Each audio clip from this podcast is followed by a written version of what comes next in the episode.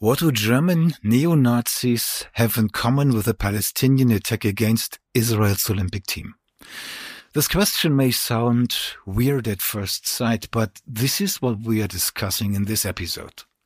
And the answers to be found when looking to highest political circles. And we follow the trails of Abu Daoud. This Abu Daoud is traveling to Germany three months before the attack. He's coming as a lawyer officially, but his real mission is very different from that. He's planning the terror attack. Geheimakte 1972. Das Olympia-Attentat in München. Hallo Tunis, wir haben die israelische Mannschaft in unserer Gewalt. My brother came to do sport in the Olympics and they were murdered there. Die ganze Geschichte investigativ recherchiert bisher unveröffentlichtes Material. I was contacted by a German journalist, Christoph Lemmer. Geheimakte 1972. Die ganze Geschichte.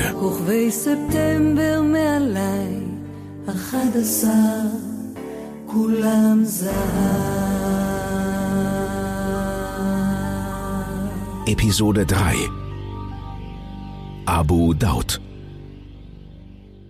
Abu Daoud was born August 16th, 1937 in Jerusalem. He died in July of 2010 in Damascus, Syria. His real name was Mohammed Daoud Aoudi. He was the chief planner and mastermind of the murderous attack against the Israeli Olympic team 1972 in Munich. And in this episode, we uncover what mastermind literally means. However, also at the beginning of this episode, I just want to notify that we at Antenne Bayern produce this English version of our podcast series 1972 with our German personnel only. Since we do not have English native speakers in our Munich team, it may sound a bit like very German English here or there. Please just take that with a smile. Our priority was to open our podcast series to the international audience, in particular in Israel and for the families of the killed athletes. I assume that amongst you there will be some interest of listening into how a German and Bavarian media outlet handles this historical important crime with its enormous consequences for the present. So, in this episode, what Abu Daoud did and how he did. And how he tried to justify his murderous work later in life. Ankie Spitzer, the wife of one of these murdered athletes, fencer André Spitzer, got in touch with him. It was him to approach her. I asked her about how this came and how it went. Have you ever had a contact, a personal contact meeting, writing, phoning, whatever, with Abu Daoud? Abu Daoud, he, he lived in, Trip, in Tunis, then he went to Tripoli, then he went to Damascus, and then he went to Amman. I followed him where he was located. And then one day, he decided to write an autobiography together with a French ghostwriter, the name of Gilles Jonchay. And with his writer, his ghostwriter, they invited me to come to Damascus. Because, and I could go to Damascus because I'm not an Israeli citizen. I have a Dutch passport and I'm a journalist, so I could go to Damascus. And I said, What should I come to Damascus for? And then they said, Well, Abu Daoud wants to explain to you that they were not responsible for the death of your husband and, and the other guys. I said, Why do you, does he say so? And he said, Well, they only came for one reason. They wanted to get the prisoners, the Palestinian prisoners, out of prison in Israel. They wanted to negotiate.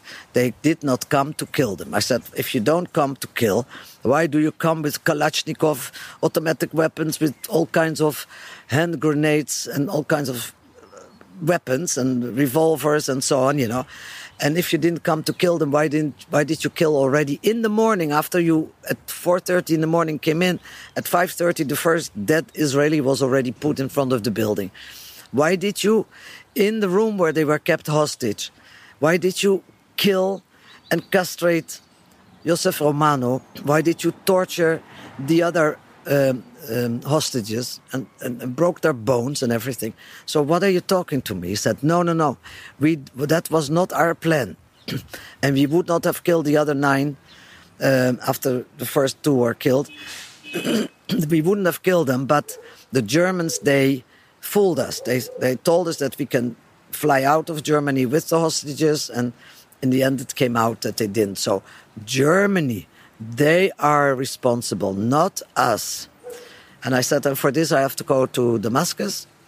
And he said, Yes, I would very much like to tell you this in person so that you know that that was not our plan. I said, You know what? I can imagine myself coming to Damascus, and you probably invite a photographer and you have coffee waiting for me and i'm coming into your room and the photographer is going click click click and uh, you will give me a kiss and are you out of your mind? You think that i'm going to do this? I said mr abu daoud i do want to meet you. You know where? In the court in israel. There i will meet you. Not in damascus. Thank you. Plain text. Abu daoud and his french ghostwriter just wanted to use Ankie as a mascot, lure her to Damascus to shoot some nice pictures for the media, hoping they would report about the staged meeting and feature his book.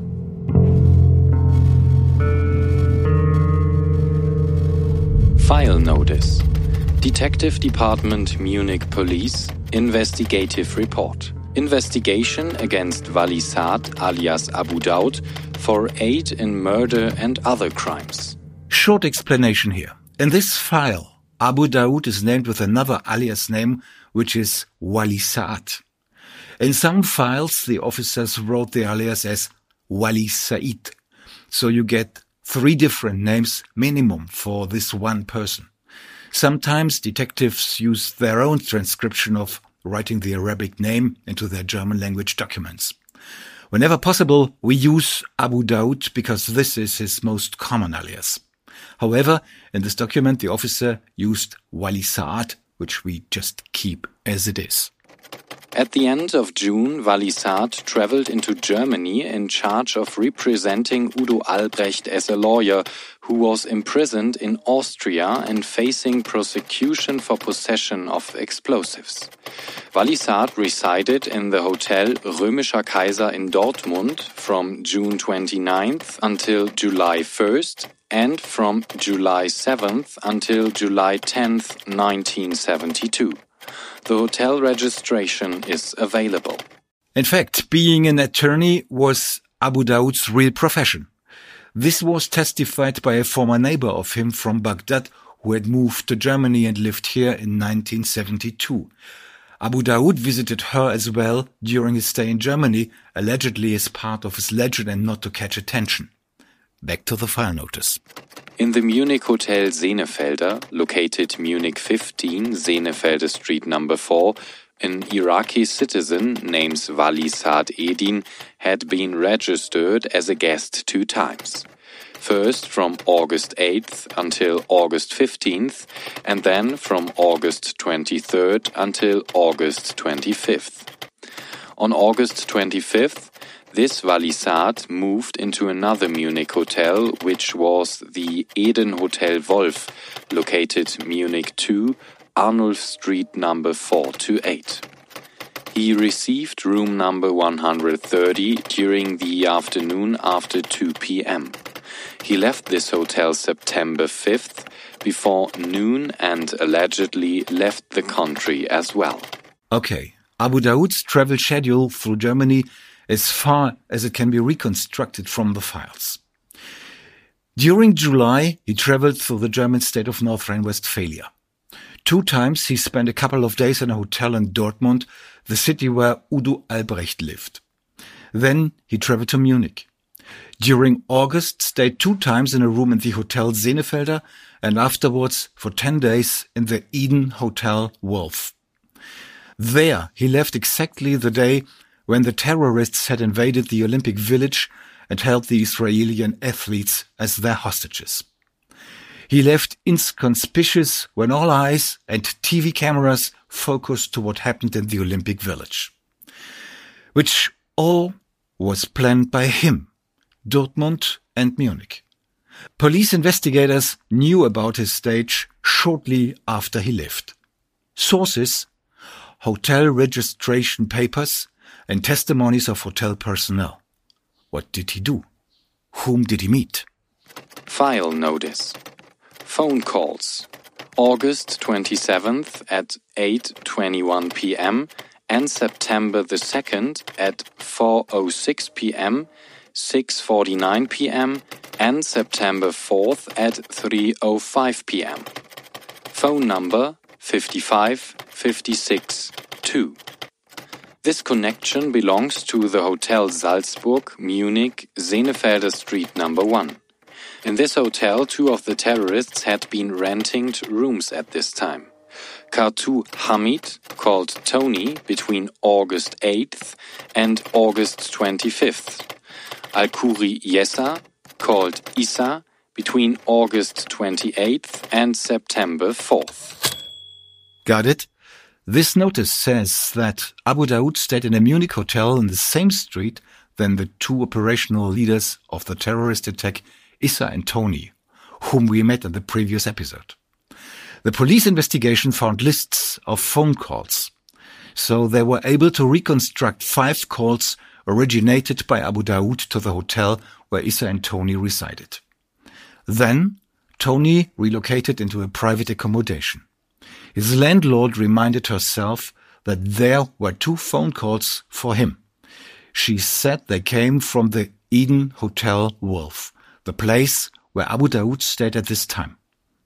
However, it was never laid open what in particular these men were talking about. But they did talk at all, that much is clear. But that's not all, of course. There's more about what Abu Daoud has done. There's particularly one detail which is really thrilling. It's about spying out the Olympic Village. It's very detailed. It highlights the power of the Palestinian terror organization force. It's surprising. And it's more than just allegation because the one who talked about is the mastermind himself, Abu Daoud.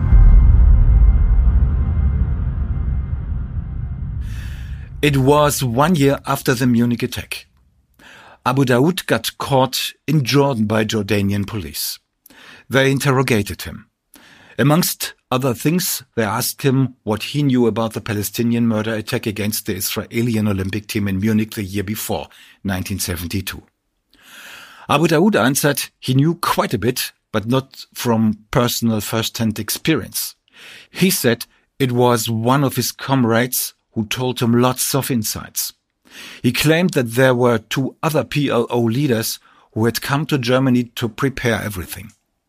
But no one amongst the investigators, not in Jordan, not in Germany, just nowhere, believed this, for several reasons.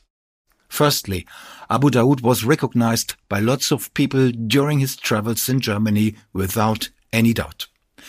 Secondly, his statement was so detailed that all investigators concluded that he must have experienced all this in person. I found this testimony within classified files. The interrogation was in Arabic, then translated in English, and then in German. The quality of the English translation stored in the Munich State Archive is so poor that it is virtually not usable. There are pages where you cannot recognize a single word. So I referred to the German translation, which was typed. The archived copy is much better readable. What now follows is my translation back to English. And I promise, there is suspense in what Abu Daoud told the Jordan interrogators. To finalize the operation, Abu Ayad asked me for my Iraqi passport, issued to the name of Sa'ad el bin Wali, because there was a German entry visa in this passport. The lie here is that Abu Daoud gave away his passport to a comrade. Truth is that this passport has been used to travel to Germany and as well to register in various hotels in Germany. This is how the alias name Wali Saad landed into German files. Back to Abu Daoud's testimony. In fact, Fakri El Amari flew to Munich. Which is a lie again. In reality, it was Abu Daoud himself who flew to Munich. Abu Daoud just pretends that Fakri El Amari did the trip instead of him. In Munich, Fakri El Amari tried to get into the Olympic Village and look around, but failed. He was forced to acquire another person for aid. He called Mohammed Musalla in Libya to come to join him because he knew several languages as German and as well because he served as an architect for construction of the Olympic Village. Got the point? Abu Daoud fails to spy out the Olympic Village in person. But hey, he had a comrade now living in Libya who was an architect and, unbelievable but true, was part of the team that constructed the Olympic Village. What a coincidence. This Mohammed Musalla knew the construction drawings. He spoke German and he knew some of his Munich colleagues who would let him on the premises. I got notice that Mohammed Musalla came from Libya to Munich and that he investigated the Olympic Village. It was helpful that he spoke German and that he knew where to find the entrances. So he learned that the Israeli delegation was billeted in block number 36. He also asked for the security measurements, especially for the block 36 that were located on the opposite side to the quarter of the Saudi Arabian delegation that Mohammed Musalla was allowed to enter under the pretext to meet a certain person. The Saudi Arabians did not know about our operation. They had nothing to do with it. He had access in his role as an architect. He ensured himself that the construction of the Saudi Arabian quarter was identical to the construction of the Israeli. This is what Abu Daoud testified as he was interrogated by Jordanian investigators in 1973. So what he said is that he flew in his architect from Libya to Munich to support him planning the murderous terror attack against the Israeli team. What huge luck for the terrorists. So they gathered insights they otherwise never were able to get. They learned that the Saudi quarters rooms were of the same cut than those of the Israelis. That was high level spying out a crime spot. Fakri El Amari, in real Abu Daoud, acquired the arms with Abu Gabun in two steps. The first shipment arrived September the 1st, 1972, and the second on September the 4th, 1972. The arms shipment consisted of quick fire guns and 10 American grenades. So the weapons arrived very shortly before the attack in Munich. They had been deposited in a locker in the Munich Central Railway Station. Abu Daoud's testimony about the quick firearms turned out being correct more precisely had been if he said that it were Kalashnikovs. The quantity of grenades should be correct as well, but it were Belgian, not American. Now the question is, how did the arms get into Germany? The answer gives a German ally of Abu Daoud and the Palestinian terrorists, a German neo-Nazi. It is the man who drove Abu Daoud all through Germany from Dortmund to Munich and to other places. The man who filled in all hotel registration forms. His name, Willy Pohl. File Notice Munich Police Department Final Report Investigation on behalf of the Munich State Attorney at the Munich Country Court Number 1. Just a couple of days after the terror attack against the Israeli team, police forces arrested three men in a Munich apartment. All three were professional criminals and neo-Nazis. One of them, Willy Pohl. Pohl and a certain Wali Saad are suspected to be members of the Palestinian underground organization. They allegedly planned to free Mr. Udo Albrecht, at this time imprisoned in Austria for theft and forgery. In fact, being an attorney was Abu Daoud's real profession. And Udo Albrecht was his client, one of the most enigmatic figures within the German neo-Nazi scene. Escaped from communist East Germany to the West. Tried to form a neo-Nazi guerrilla group following Palestinian example traveled to the Middle East, came in touch with Palestinian leaders, trafficked military vehicles from Germany to Palestinians. Back to file notice. Investigation of the kidnapping in the Olympic Village brings up the name of a certain Wali also known under the name Daud Aude Mohamed alias Abu Daud, as being the mastermind behind this attack against the Israeli Olympic team. This Wali is the same person who met Willy Pohl in the beginning of July 1972 in Dortmund. Wali resided in various hotels in Dortmund and Munich from end of July until early September. Evidence was brought up that it was always the same person, Wali through passport photographs presented to the staffers of the hotels and a graphological expertise of the hotel registration forms. This is how the graphological expertise was conducted. Police confiscated handwriting samples from Willy Pohl and also all registration forms on behalf of Abu Daoud from all hotels known. All these writings have been reviewed by a graphological expert within the Central Bureau of Investigation of Bavaria. The result? The handwriting was all the same hand, and that was Willy Pohl's hand. So Abu Daoud was not alone when he checked in into the hotels in Dortmund and Munich. Willy Pohl was always with him. And it was then this Willy Pohl who uncovered how the weapons used for the terror attack against the Olympic team Israel came to Germany. He said that 10 years ago in public. The weapons had been brought from Libya to Palma de Mallorca.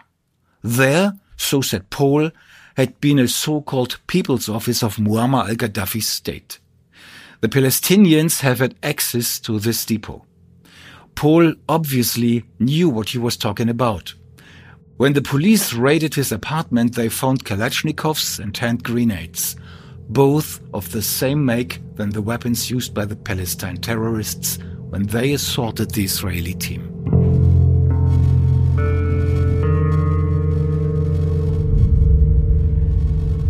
Did you notice it as well as I did? Lots of mentions of Libya in this episode. Abu Daoud phoning to a Libyan phone number. A number which had been found in the notebook of Willy Pohl as well. Abu Daoud living in Libya's capital Tripolis for a while. Arms coming from Libya.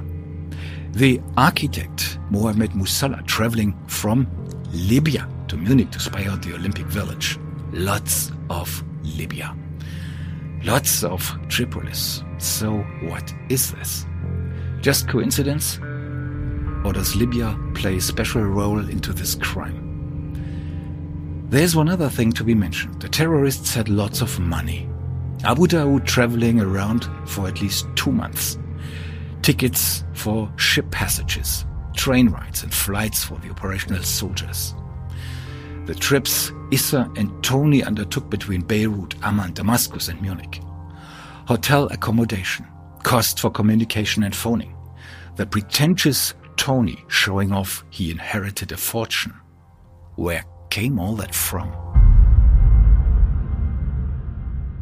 Maybe Ankie Spitzer knows the answer, the widow of fencer André Spitzer. Ankie works as a journalist for the Dutch and Belgian television.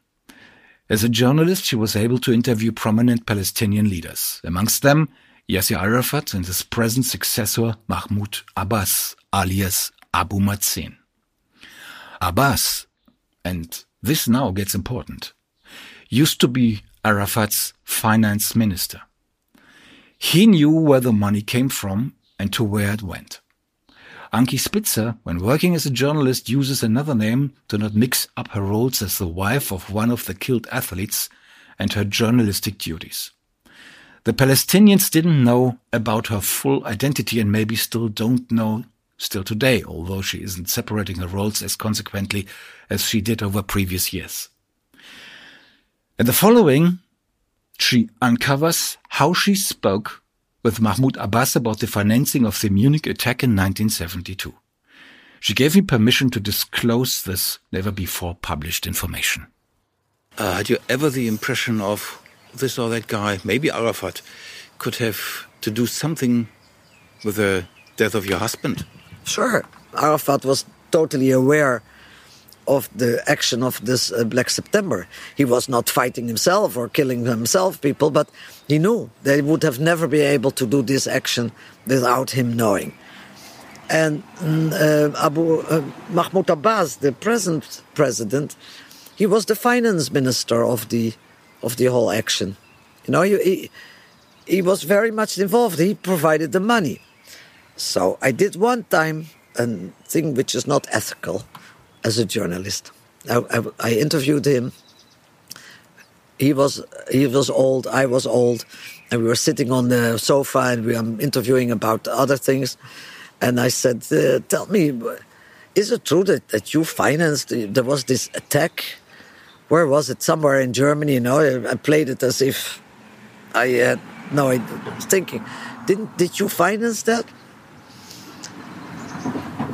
And he said, uh, "Turn off the camera." So I, I said to my cameraman, I, I, you know, I gave him a sign that as if he is going to turn off the camera. And uh, he said, yes, because, you know, we were getting money for our, our fight, our struggle for independence and whatever and so on. So, and I wanted to know where he got the money from. Who was the, who were the people that provided the money? So I said to him, look, where did you get the money? He said, you can, you can um, try three times. You can uh, try to guess and I, I, said, "And are you going to answer? You know, really?" He said, "Yes." So I said, "You got the money from uh, Saudi Arabia," and he goes with his head no. I said that was crazy, like a, a guessing game in the in the office of the Palestinian president. So I said, "You got the money from uh, Egypt." He said no. And then I said, you got the money from Libya. And then he nodded with his head, yes. I tried to confront Abbas about this through the Palestine office in Berlin to ask if this really happened, but my question remained unanswered. What remains is the statement of Ankie Spitzer. It is the first time that she tells this incident. It is no proof, but it fits just perfectly. The Libya of Muammar al-Gaddafi is potent financier for terror against Israel. This fits just perfectly and even more and better when it comes to the very end of this. 54 days after the killing of the Israeli athletes in Munich and Fürstenfeldbruck. This is what I will report about in a later episode.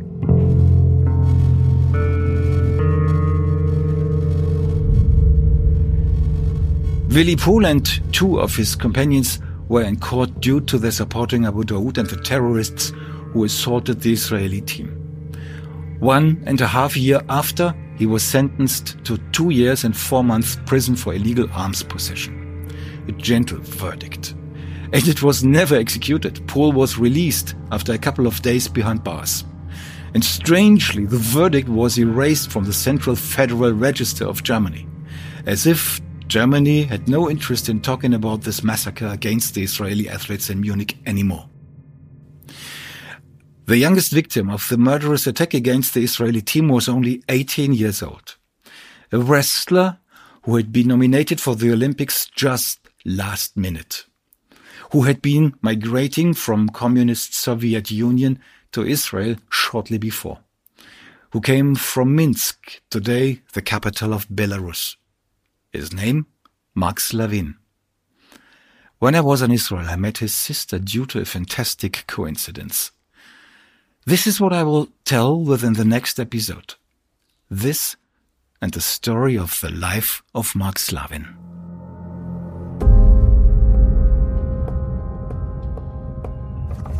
You like this podcast? Consider writing a review, sharing it with your friends, or clicking like or full five stars.